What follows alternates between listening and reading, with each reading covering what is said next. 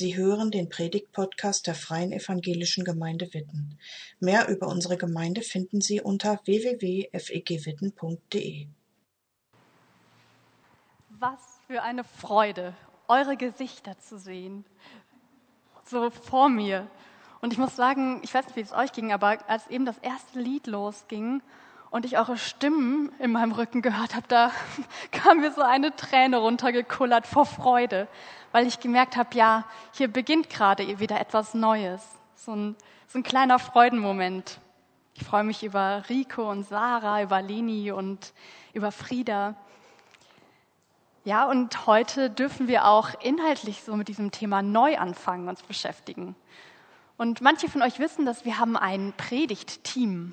Also Menschen, die sich zusammen immer wieder hinsetzen, gemeinsam beten und fragen, welche Themenreihen sind für uns als Gemeinde dran.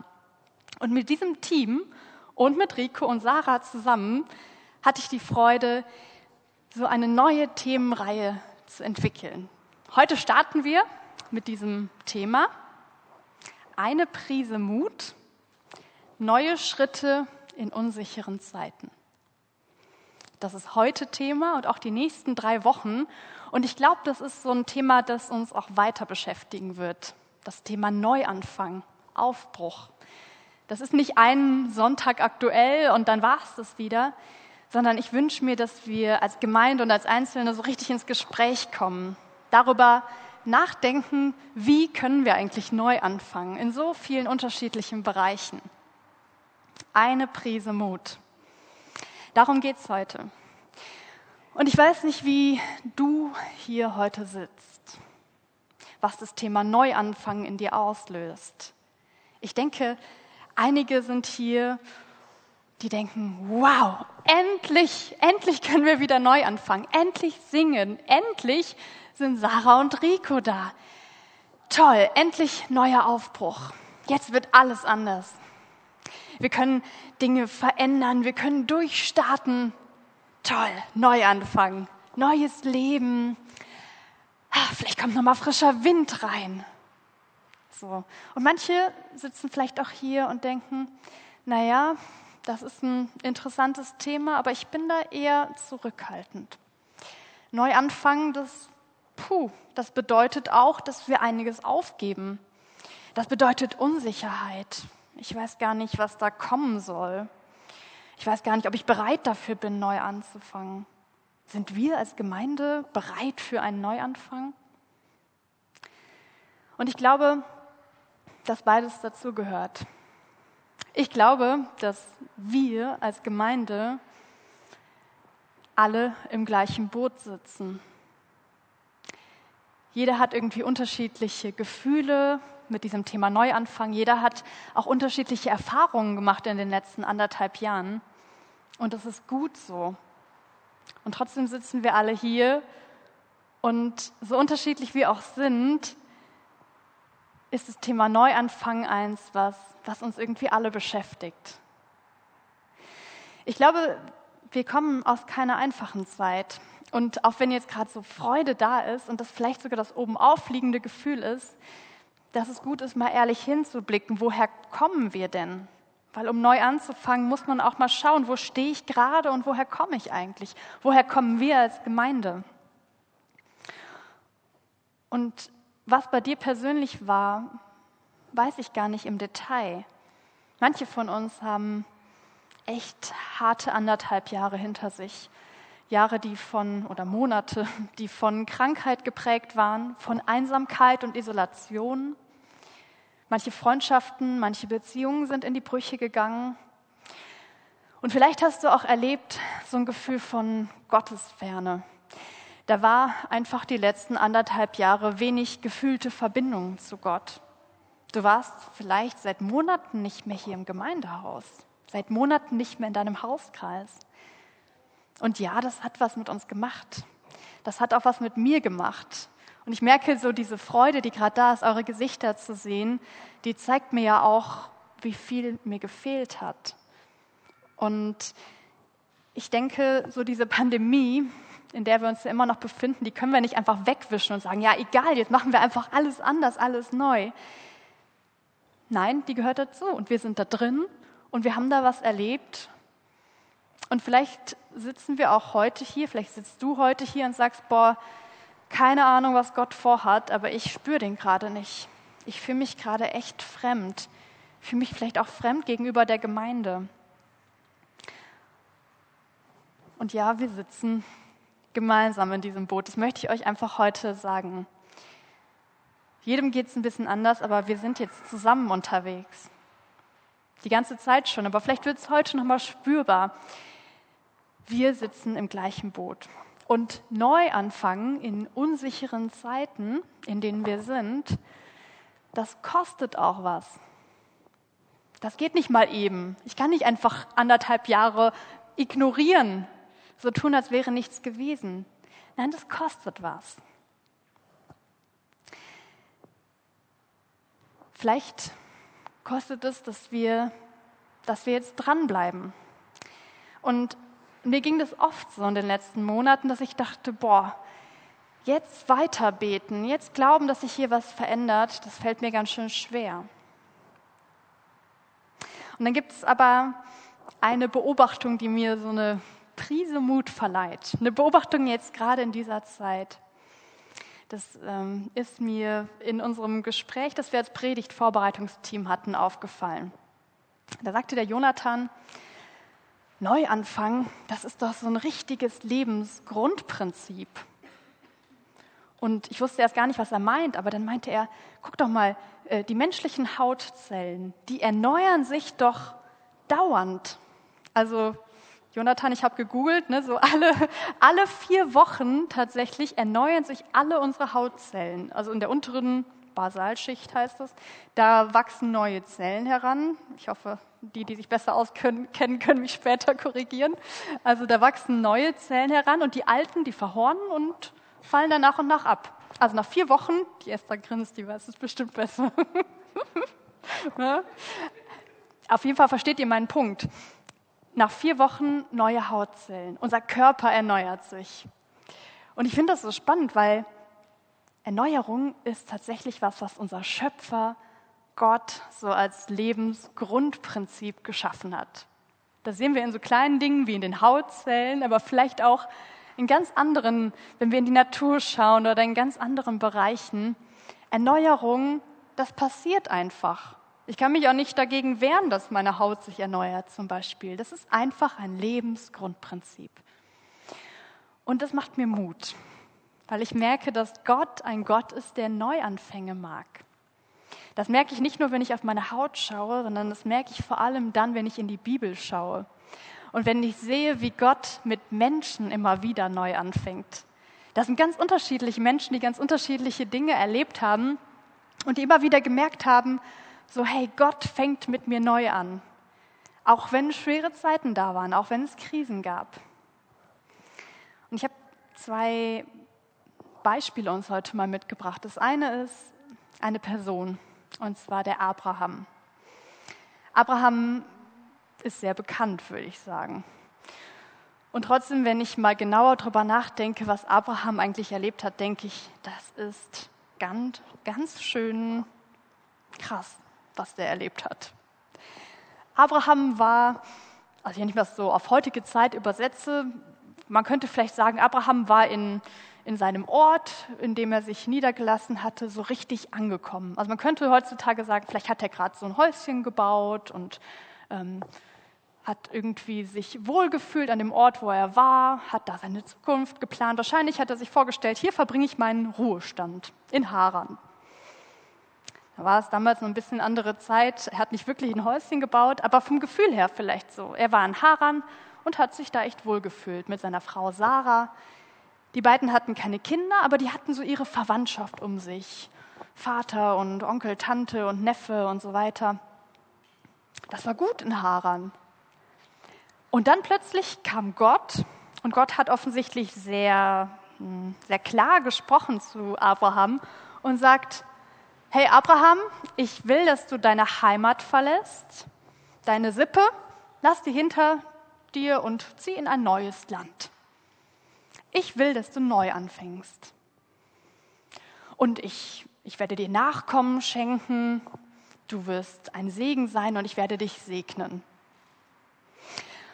Und wenn ich mich in Abraham hineinfühle, dann denke ich, also ich hätte an seiner Stelle erstmal gefragt, ey Gott, was, was denkst du denn? Ich fühle mich gerade hier voll wohl. Und also, wo, wo willst du mich überhaupt hinführen? In irgendein Land? Sag mir doch wenigstens mal so grob, wo du mich hinhaben willst. Dann kann ich immerhin entscheiden, ob ich das auch will. Und was redest du von Nachkommen? Meine Frau Sarah ist doch viel zu alt. Ähm, ich hätte Fragen gehabt an Abrahams Stelle. Vielleicht hatte er die ja auch. Aber was wir wissen, was wir lesen ist, Abraham entscheidet sich, diesen Schritt zu gehen. Abraham sagt ja, diesen Schritt ins Ungewisse und lässt sich von Gott in ein neues Land führen. Und im Nachhinein wissen wir, die wir die Geschichte kennen, hey, da ist ganz schön ein Segen hervorgegangen und Gott hat ihn echt begleitet. Aber der Moment, zu sagen, ich fange jetzt neu an, ich glaube, der war nicht einfach. Und dann denke ich an das Volk Israel, also an eine große Gemeinschaft von Leuten. Die haben erlebt, dass sie so richtig in, in Gottes Ferne waren. Ungefähr 600 Jahre bevor Jesus geboren wurde. Da wurde Jerusalem zerstört, belagert, der Tempel wurde zerstört und die geistliche Heimat der Hebräer, des Volkes Israel, die geistliche Heimat, da wo sie Gott erlebt haben, die wurde plötzlich zerstört und sie mussten fliehen oder sie wurden verschleppt. Das babylonische Exil fing an. Sie waren getrennt von ihrem Gott, von, von der Nähe zum Heiligtum, zum Tempel. Jahre der Gottesferne, der Angst, der Unsicherheit, der Fremdheit. Und dann kommt plötzlich die Zusage von Gott, siehe, ich will ein Neues schaffen. Nick hat uns eben diesen Verheißungstext vorgelesen, wo Gott genau das zu seinem Volk gesagt hat. Ich schaffe ein Neues. Siehe, ich will ein Neues schaffen. Jetzt wächst es auf. Erkennt ihr es denn nicht? Also man hat fast das Gefühl, Gott sagt den Leuten, hey, guck doch mal hin. Ich bin doch schon dabei, was Neues zu schaffen. Erkennt ihr es denn nicht? Und auch das ist irgendwie ein besonderer Neuanfang. Die Leute haben echt viele, viele Jahre, nicht nur anderthalb Jahre, sondern 60, vielleicht 70 Jahre erlebt, eine ganze Generation, dass sie getrennt, sich getrennt von Gott gefühlt haben. Und dann auf einmal Neuanfang, dann auf einmal Rückkehr, wieder Gottesbeziehung neu anfangen. Ganz schön krass. Und Gott sagt, hey, ich bereite einen Weg in der Wüste. Ich schaffe den Weg, den ihr gehen könnt, um neu anzufangen. Das finde ich eine unglaubliche Ermutigung. Und ich merke so, dass das auch zu mir heute spricht. Und ich merke, da ist was für uns mit dabei. So wie Gott Menschen begegnet hat, begegnet ist ähm, in der Bibel, wie er seinem Volk begegnet ist, so begegnet er auch uns. Und Gott sagt ja nicht, jetzt macht ihr endlich mal neu, jetzt macht ihr mal, schafft ihr mal einen tollen Neuanfang, sondern Gott sagt, siehe, ich will ein Neues schaffen. Ich bereite euch den Weg. Ihr könnt meinen Weg gehen. Und die Frage an uns, die Frage an dich ist, bist du bereit, diesen Weg zu gehen? Willst du da mitmachen bei diesem Neuanfang, den Gott schafft? Vielleicht sind da jetzt direkt Fragen in deinem Kopf. Boah, also so wie Abraham bin ich nicht. Der war mutig, ich nicht. Volk Israel, ja, toll, das waren die Glaubenshelden. Gehöre ich nicht zu. Und ich glaube, es hilft ein Bild, um diesen, diesen Neuanfang oder diesen Moment zu beschreiben, in dem wir vielleicht auch gerade stehen, in dem du dich vielleicht auch gerade wiederfindest. Dieses Bild zeigt, dass es nicht immer der, der Riesenschritt sein muss, den wir gehen. Genau, zwei Leitern. Der eine Mensch, der schafft es überhaupt nicht, diese erste Sprotte, Sprosse zu erklimmen, weil der, der Weg ist so weit, auch der gedankliche, das, das schaffe ich gar nicht. Aber die andere Leiter, das ist eine, wo man so einen kleinen ersten Schritt schafft. Die ist so niedrig, wenn es auch erstmal nur der erste Schritt ist, vielleicht geht es. Und Gott sagt, hey, ich bereite euch einen Weg. Ich bereite euch die Leiter mit den kleinen Sprossen. Ihr dürft den ersten Schritt gehen. Ihr müsst nicht direkt oben ankommen. Aber der erste kleine Schritt, dazu ermutige ich euch. Vielleicht hilft euch auch das Bild von kleinen Kindern. Manche von euch haben eigene Kinder, andere beobachten, so wie ich, beobachten vielleicht manchmal Kinder. Ich denke an meine Neffen und meine Nichten. Als sie laufen gelernt haben, das war ganz schön spannend. Da habe ich gedacht, boah, die brauchen Mut. Die fallen dauernd hin. Laufen lernen ist nicht einfach. Die fallen dauernd hin und stehen wieder auf und machen den nächsten kleinen Schritt. Und ich beobachte dann immer wieder Eltern und sehe, dass Eltern ihre Kinder so richtig anfeuern. Die nehmen die an die Hand oder sagen, hey, du schaffst das, laufen meine Arme. Und die stehen da irgendwie so bei und ermutigen ihr Kind für den nächsten kleinen Schritt.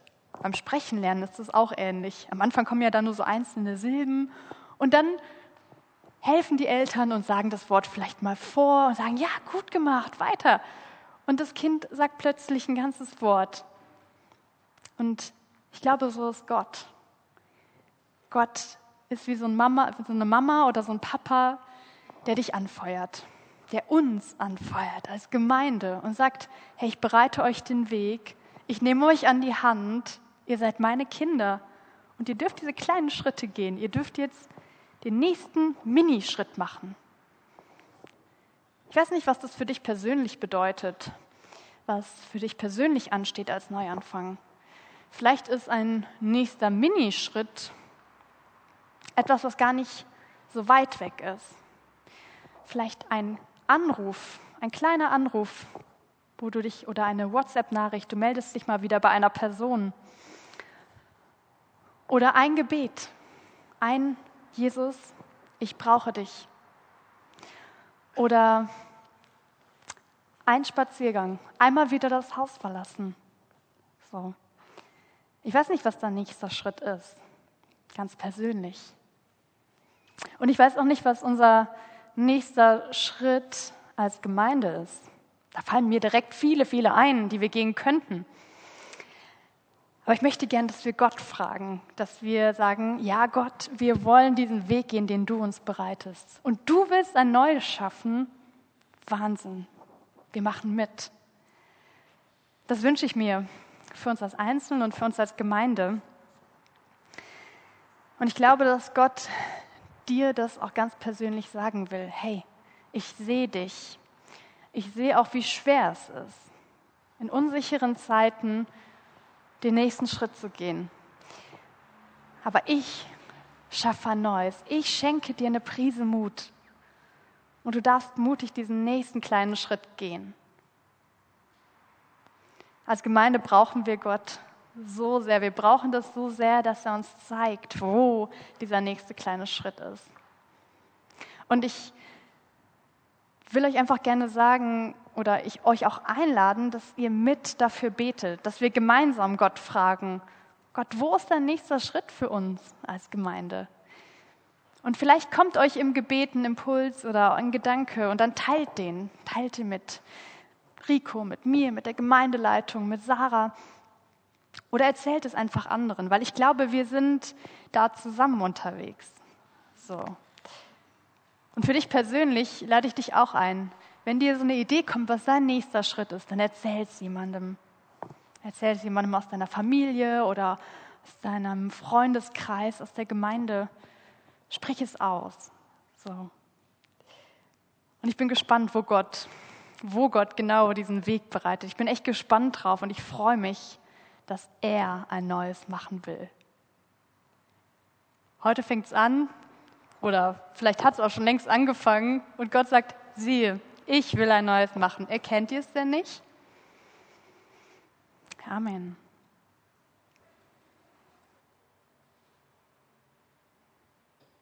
Danke fürs Zuhören. Sie wünschen sich jemanden, der ein offenes Herz und Ohr für Sie hat? Wir haben ein Team von Seelsorgern, das sich freut, für Sie da zu sein und vermitteln Ihnen gerne einen Kontakt. Anruf genügt unter Witten 93726.